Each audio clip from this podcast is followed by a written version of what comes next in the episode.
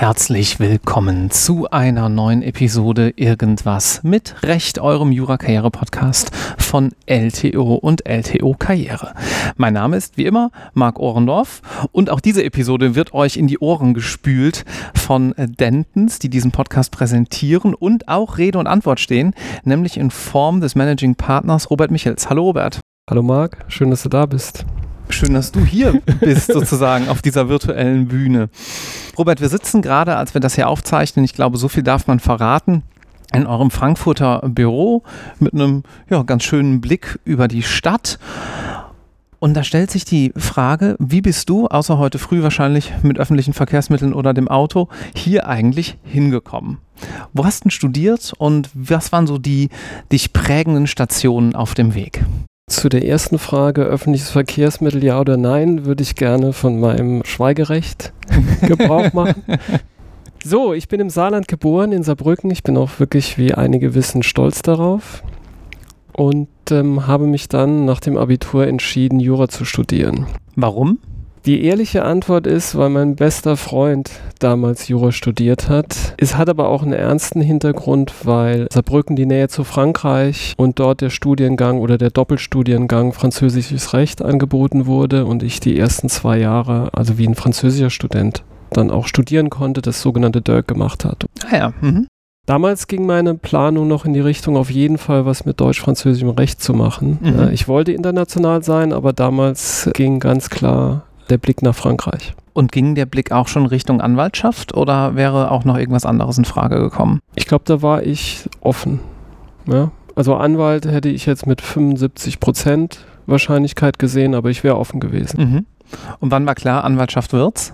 Ich kann jetzt nicht sagen, wann, wann diese Entscheidung genau gefallen ist. Es ging eigentlich dann so weiter. Ne? Ich habe beides Staatsexamen gemacht in der Anwaltsstation kam ich. Es gab immer noch den besten Freund. Der hatte schon bei Sherman Sterling als Associate gearbeitet.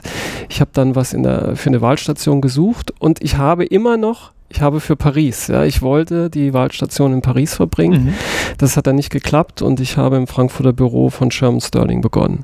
Das war 1998 ähm, Sommer 98, damals noch ja, die Phase, wo der neue Markt gerade runterging oder anfing etwas an Glanz zu verlieren. Ich hatte überhaupt keine Ahnung von Börsenrecht, von Börse, habe aber da eine Transaktion nach der anderen als, als Referendar mitgearbeitet Mhm. und ähm, das war auch, wie vieles dann eben Zufall, hat mich so gepackt oder fand ich so spannend, dass ich dabei geblieben bin und dann quasi die Entscheidung war, okay, du machst im Kapitalmarktrecht weiter. Ja, und habe dann zum 1. Februar 99 direkt als Anwalt angefangen. Wie war denn der Einstieg für dich damals? Es ist ja was, was sozusagen m, du heute auch häufig von der anderen Seite siehst. Du bist hier bei Dentons auch verantwortlich für HR-Themen in der Partnerschaft, hast du mir im Vorgespräch erzählt. Was mich interessieren würde, ist aber, wenn du so auf deinen eigenen Berufseinstieg zurückblickst, was hat dich da geprägt? Ich glaube, mich hat schon geprägt die Selbstverständlichkeit, also negativ ausgedrückt, die Selbstverständlichkeit, mit der man seine Seele, sein, seine Arbeitskraft in den Dienst der Firma geben musste. Ich habe das nicht ich habe das nicht realisiert zuerst, weil du bist mega begeistert von der Transaktion oder den Transaktionen, du liest in der Zeitung davon. Hm. Du bist sogar die ersten Male stolz, wenn du den Sonnenaufgang im, im Büro siehst, ja, oder die Nächte damals beim Printer oder beim Drucker verbringst. Ich glaube, das, was ich mit mir habe machen lassen damals, lassen nicht mehr so viele Anwälte und Anwältinnen klaglos über sich ergehen Hm. Wenn man über die berühmten Generationen, die gegen Ende des Alphabets gehen, ähm, spricht. Beziehungsweise, wenn man dann auch versucht, im eigenen Team oder im eigenen Büro äh, mal nochmal zu vergleichen, wie war das 1999 und wie ist das 2021. Ist das gut oder schlecht? Es ist nicht schlecht, es ist gut, aber ich denke, es ist ein Geben und Nehmen, ja, Mhm. und es muss natürlich, ich habe jetzt leider keinen Arbeitsrechtler hier sitzen, ob das, was ich jetzt sage, korrekt ist, aber es muss natürlich auf dem Niveau und bei dem Vertrauen und den Abhängigkeiten muss es natürlich die Bereitschaft im Team geben, auch mal, wenn es fünf nach sechs ist oder wenn es fünf nach sieben ist. Oder wenn es dann halt in eine Situation fällt, wo ich nicht im Büro bin, bin aber der Einzige, der was beisteuern kann oder der jetzt helfen kann, ich kann nicht sagen, dann erwarte ich das, aber ich bin sehr froh, dass es das gibt. Und ich will das bei den Leuten auch nicht einfordern, ich will, dass die Leute das verstehen. Mhm. Ja, dass, äh, dass man sie mitnehmen kann und, und, und jedem, jedem klar ist, wie wichtig er oder sie in dem Team ist. Wie groß sind eigentlich Teams bei euch? Also wenn man sich jetzt noch nie so richtig mit einer Wirtschaftskanzlei beschäftigt hat, dann sieht man vielleicht von außen eure Homepage, euer Profil auf LTO Karriere, man kann sich informieren, man kriegt so ein paar Eckdaten mit, man versteht, dass ihr die größte Kanzlei der Welt seid, wenn man nach Berufsträgern geht, mhm. mit über 200 Büros mittlerweile, oder? Naja, wir sind jetzt 205 Büros, mhm. das ändert sich natürlich täglich und insgesamt haben wir über 20.000 Mitarbeitende bei, bei Dentons. Gut, die kann man nicht alle kennen und man muss auch nicht mit allen zusammenarbeiten. Wie sieht denn das Teamwork so im Alltag aus? Wie gesagt, wie groß ist ein Team? Wie sind so die typischen Strukturen? Lässt sich das sagen? Ja, also man kann mal in, in Deutschland anfangen. Wir haben vier Büros. Berlin, Düsseldorf, München und Frankfurt. Und insgesamt sind wir um die 550 Mitarbeiter in Deutschland. Wir prägen so ein bisschen den, den Begriff Team of Teams, was auch ein Bestandteil ist der, der, der Zusammenarbeit. Es gibt natürlich nach dem klassischen Verständnis ein Partner oder Partnerin-Team, wo du in der Regel einen Partner, ein, zwei Council und dann noch drei, vier Associates mhm. hast, also diese klassischen Pyramiden, die aber immer mehr verschwimmen. Und die auch nicht mehr ganz so ein breites Fundament haben, unbedingt wie früher, oder? Also ich erinnere mich auch an Kanzleien, die uns erzählten, auch schon hier im Podcast, nee, also wir haben schon so acht, neun Associates pro Partner. Ja, wäre schön. Ich, ich sehe es nicht so oft mhm. oder nicht mehr so oft.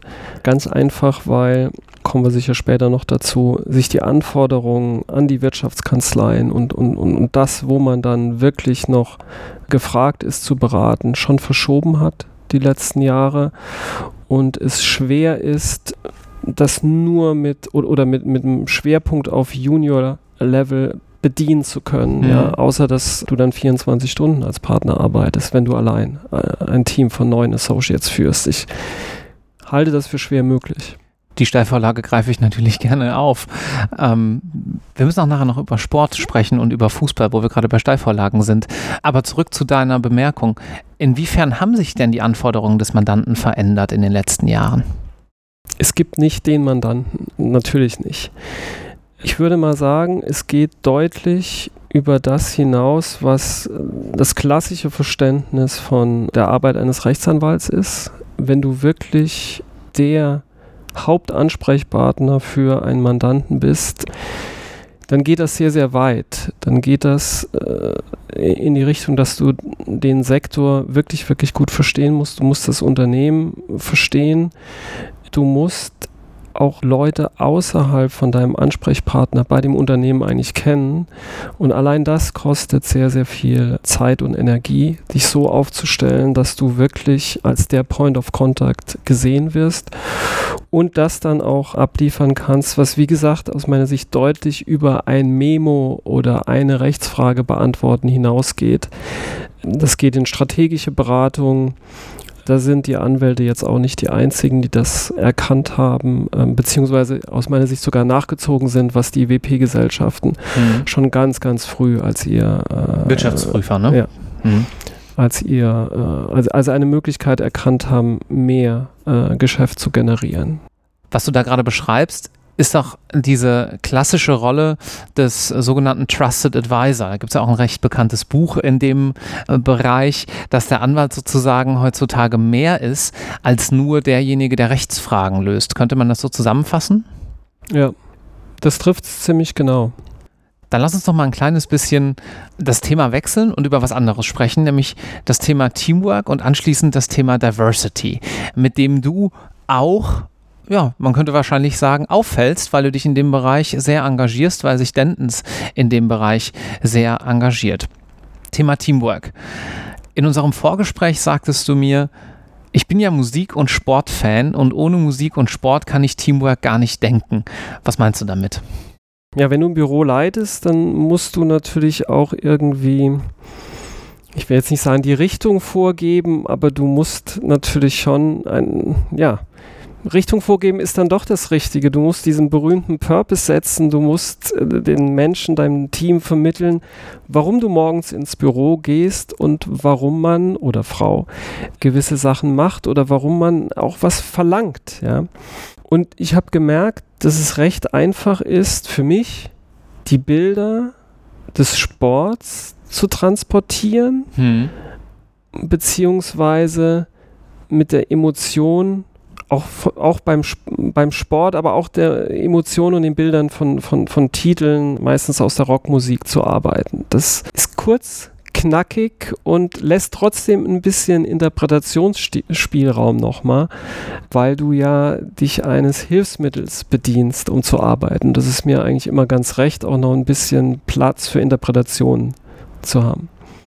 Du hast gesagt, du bedienst dich dieser Mittel. Das sind ja letztlich dann Leadership-Themen, auf die man jetzt auch nicht unbedingt gerade in der Uni vorbereitet wird, logischerweise, und auch nicht während des Referendariats. Das heißt, wenn ich das richtig verstehe, sozusagen deinen individuellen Stil und auch wie du kommunizierst, wie du führst, das ist was, was du für dich selbst dann in den Folgejahren erarbeitet hast, nehme ich an, ne?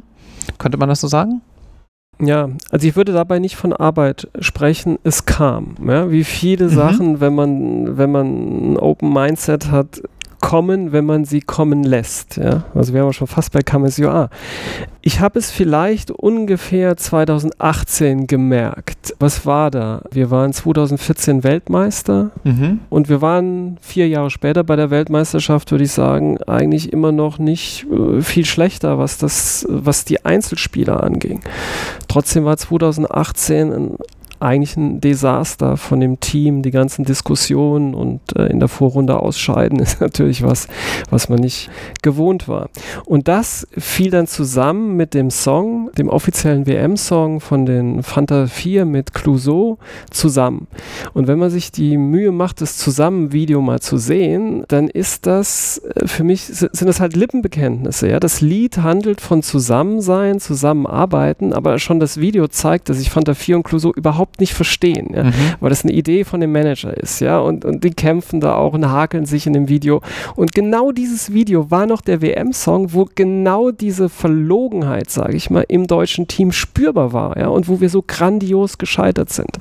Und das ist für mich auch heute noch eine der wichtigsten Botschaften, die ich sage. Das heißt, wir können nicht, äh, wir können nicht hehre Ziele oder, oder, oder Messages wie Law Firm of the Future, Collaboration Revolution und so weiter, wir können die nicht ähm, als Lippenbekenntnisse verwenden. Teamgeist, Team Spirit, du musst es leben. Mhm. Und du musst auch äh, einen gewissen Respekt vor, vor Ausdrücken wie Revolution, wie Law Firm of the Future haben. Du musst dieses Mindset haben und du musst auch den Biss, den Willen haben, das zu leben. Und das hat mir jetzt in dieser Kombination 2014, 2018, äh, Fanta 4 zusammen, mhm. hat mir so ein bisschen die Augen geöffnet und war dann so ein bisschen der Wegbereiter für alles, was da noch an Songs und an, an, an Sportmessages kam, ja. Das ist doch ganz interessant, dass man auch als Managing Partner, der vielleicht für viele Leute relativ weit weg ist, sozusagen in der Denkstruktur, äh, dann durch solche, ja, Popkultur Inspiration herausziehen kann, oder? Ja, also mir fällt es leicht. Ja. Mhm. Ich könnte jeden Tag einen Song, glaube ich, ähm, ohne dass das jetzt arrogant klingen soll, ich glaube, ich könnte jeden Tag einen Song finden und dazu was erklären. Mhm. Ähm, Vielleicht brauchst du einen eigenen Podcast damit. Ja. Wer weiß. Ich war ja zuletzt bei Radio Frankfurt und habe das schon vorgeschlagen, aber die waren noch äh, zurückhaltend. ja, das wird. Wir schicken denen das hier mal zu. Ich würde gerne mal noch auf einen Punkt eingehen und so ein bisschen was äh, für die Zuhörenden zum Thema Teamwork und Teamarbeit und überhaupt so Arbeitsumfeld von dir erfahren. Corona ist, naja, hoffen wir mal in den letzten Zügen aktuell. Mm. Und ihr musstet euch natürlich auch entsprechend umstellen, darauf einstellen. Wir alle haben es miterlebt. Aber was glaubst du oder was siehst du gerade auch bei dir im Büro? Wie hat sich diese Pandemie auf die Arbeitsbedingungen ausgewirkt? Ist beispielsweise Remote Work ein größeres Thema? Remote Work, Agile Work, Flexible Working, New Work, egal wie man es nennt, ist, glaube ich, das Thema der Stunde. Wobei die Diskussion glaube ich, etwas, etwas überbewertet wird.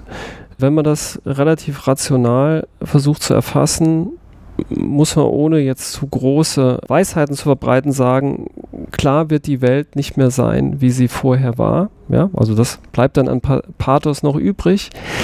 Es hat sich halt gezeigt, auch diejenigen, die das nicht gut finden, es hat sich gezeigt, dass Remote Working grundsätzlich eine Option ist. Es hat funktioniert. Mhm. Klar funktioniert es vielleicht ein klein bisschen schneller, ein klein bisschen besser, ein klein bisschen abgestimmter, wenn alle im Büro sind. Aber es klappt auch remote. So, und jetzt muss man gucken, wenn man auf der anderen Seite fragt, wie habt ihr das denn empfunden? Wie habt ihr das mit euren Kindern zu Hause empfunden, die ja auch zu Hause war? War das wirklich nur Spaß? Würdet ihr das ein Leben lang so wollen? Ähm, nicht mit euren Kollegen und Kolleginnen im Büro euch auszutauschen und so weiter, dann glaube ich, kriegt man auch ein klares Bild, dass das auch nicht äh, die Zukunft sein wird. Es wird aus meiner Sicht ein, ein Mix geben, der auf ein bis zwei Tage Remote Working hinauslaufen wird sofern es in dem jeweiligen Team vertretbar ist. Ja, also es soll, glaube ich, am Endeffekt niemand darunter leiden, dass andere Mitarbeitende Remote Working machen.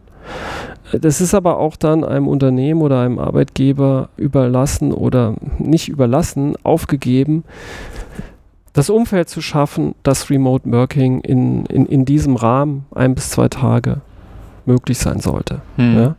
Also da, da, diese Aufgabe sehe ich schon in der Regel auf die Wirtschaft zukommen. Und das macht ihr dann auch in etwa so, dass ihr sagt, das muss im Team geregelt werden? Ja, es wäre jetzt unclever von mir gewesen, wenn ich jetzt was erzählt hätte, wozu wir nicht stehen oder was wir nicht, äh, nicht umsetzen können. Wir als, als internationale Kanzlei, die organisiert ist über einen Schweizer Verein, wir stimmen das in der Regel innerhalb der Europe LLP ab. Mhm. Das heißt, wir haben gerade im, im Juni eine Agile Working Policy für die europäischen Büros erhalten. Und diese wird dann natürlich auf der jeweiligen Länderebene nochmal angepasst auf gesetzliche äh, Vorgaben und so weiter. Aber in der Regel sieht es halt die Möglichkeit vor mit diesen zwei Tagen. Kann mehr, kann weniger sein. Das ist ja auch ein Thema, also das ist natürlich auch wahrscheinlich äh, vom Nachwuchs sozusagen mittlerweile immer öfter nachgefragt, könnte ich mir vorstellen. Hast du das auch schon in den ersten Bewerbungsgesprächen gesehen oder? Ja. ja. Also das kann ich jetzt wirklich unterschreiben. Ich höre diese Frage sehr, sehr früh in, mhm. in einem Vorstellungsgespräch, wie es denn ist mit Remote Working. Wobei ich auch sage dann sofort, ja, aber außerhalb jetzt von wirklichen Restriktionen ist zumindest die Eingewöhnungszeit, die ersten sechs Monate, vielleicht sogar die ersten zwei Jahre, bietet es sich nicht an, ein Heavy, ein, ein, ein Heavy Remote Working zu machen. Ja. Mhm. Ähm, das muss man, also man hört vielleicht raus, dass ich eher ein Freund von dem Agile Working äh, an sich bin, beschäftige mich aber auch sehr wohl mit denen, die das sehr, sehr oder eher kritisch sehen. Und da bin ich, da bin ich auf einer Linie. Ja, es muss Sinn machen. Und aus meiner Sicht macht es in der Tat aber Sinn, wenn Berufsanfänger, Berufsanfängerin am Anfang eher vor Ort ist, damit man wirklich dieses Vertrauensverhältnis und, und, und, und, und, und lernt, miteinander zu arbeiten und auch zu verstehen, ähm, was dann jetzt gerade ähm, am besten gemacht wird. Sinn macht aus deiner Sicht auch, ich glaube, das darf ich dir in den äh, Mund legen, sich mit dem Thema Diversity zu befassen. Das machst du nämlich sehr, sehr viel. Du hast eben schon den Spruch Come as you are angesprochen, der dich prägt und den du rechts auf deinem T-Shirt, was du gerade trägst, stehen hast. Es ist relativ schade, dass wir beim Podcast kein Bild dabei haben, aber das kriegen wir bestimmt nachher noch in die Show Notes gepackt oder ähm, in die entsprechende Folgenbeschreibung dieser Episode. Was verstehst du denn darunter? Also ich glaube, weil die Geschichte so schön ist, ich erzähle sie mal, wie es dazu kam.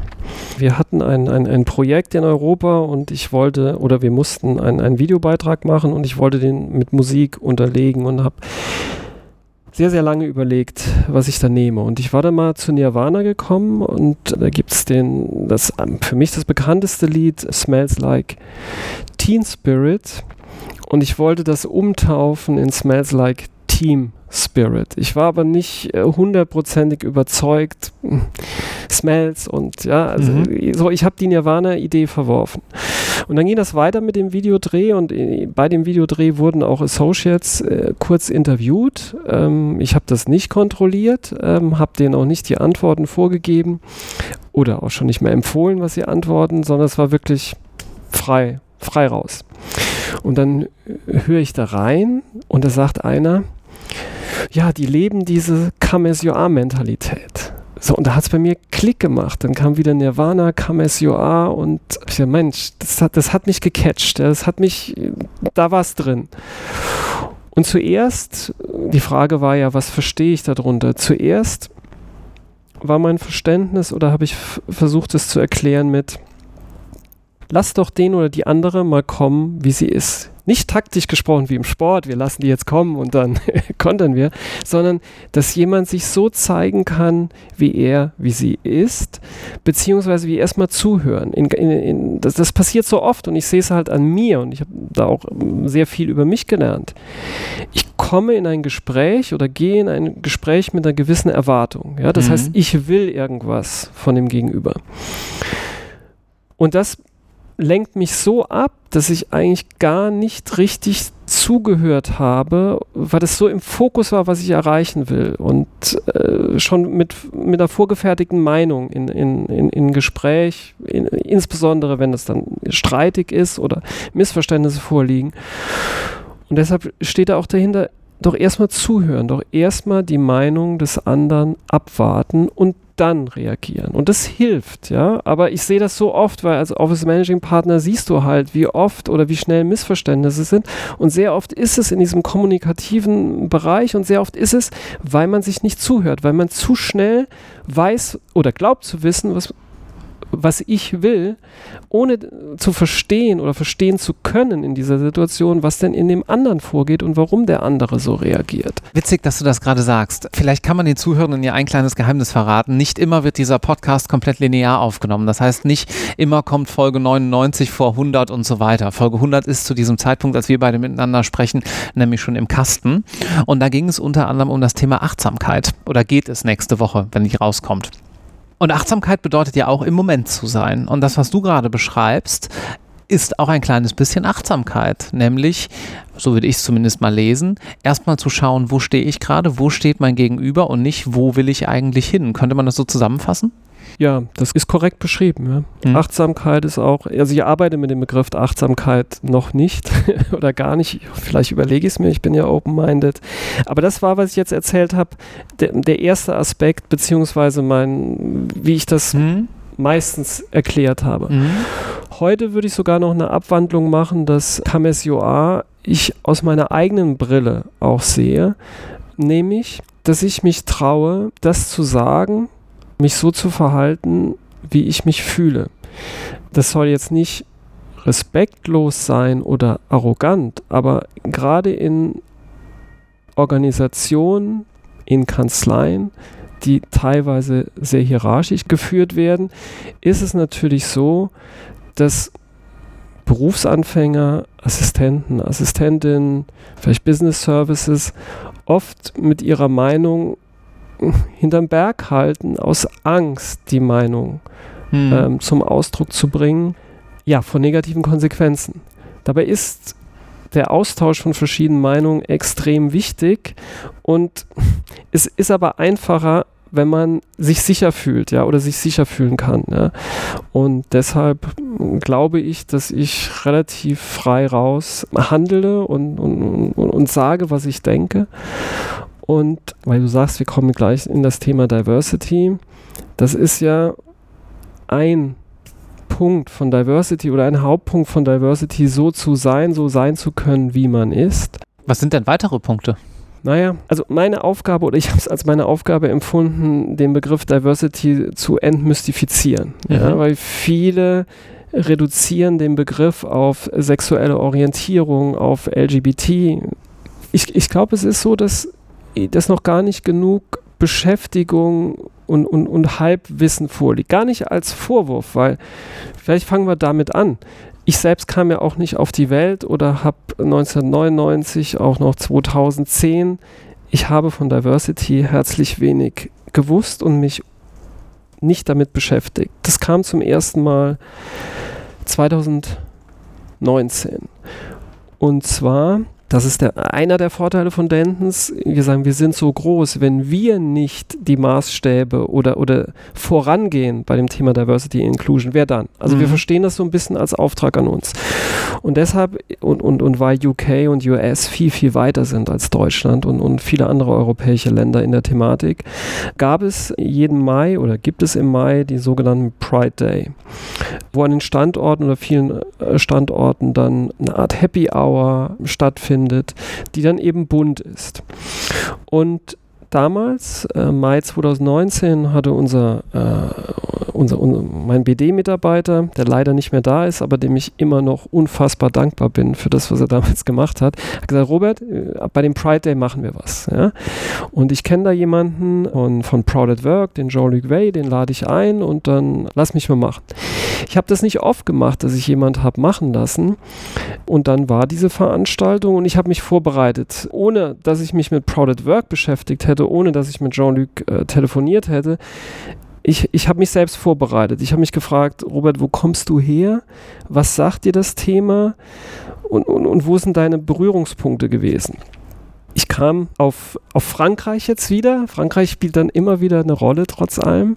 Auf französische Chansons, die ich auch gemocht habe. Und ich war in der, in der Festhalle. Früher war unser Büro gegenüber von der Festhalle in dem, in dem Pollux und war auf dem auf der letzten Deutschland-Tournee von Charles Aznavour, als er 90 Jahre war, bin ich mit meiner Mutter hingegangen mhm. und dort habe ich zum ersten Mal das Lied Comme gehört. Das Lied ist von 1972, glaube ich, und handelt genau oder, oder ist eigentlich nur Hymne für, für die Schwulenbewegung oder für die LGBT-Bewegung gewesen aus, aus, aus meiner Sicht, ja, und ich ziehe den Hut 1972, um so ein Lied zu machen und dieser Song wurde auf Englisch dann neu interpretiert von Mark Almond. Mark Almond, dem, dem Sänger von, von Softcell, dürften ähm, auch noch die jungen Anwärter, die das hier hören, vielleicht mal gehört haben, Tainted Love. Auch ein, ein, ein fantastischer Sänger, aber jemand, der, wenn man ihn sich anschaut, nicht so glücklich schaut, ja. Kaputt wäre zu hart, aber ähm, wirklich ein bisschen so zerbrochen am Leben, auch, ich kenne ihn nicht, ja, aber äh, er sieht nicht immer gut und gesund aus. Und ich habe mir dieses Lied, was, was ein Live-Auftritt war, angehört, angesehen, mehrfach.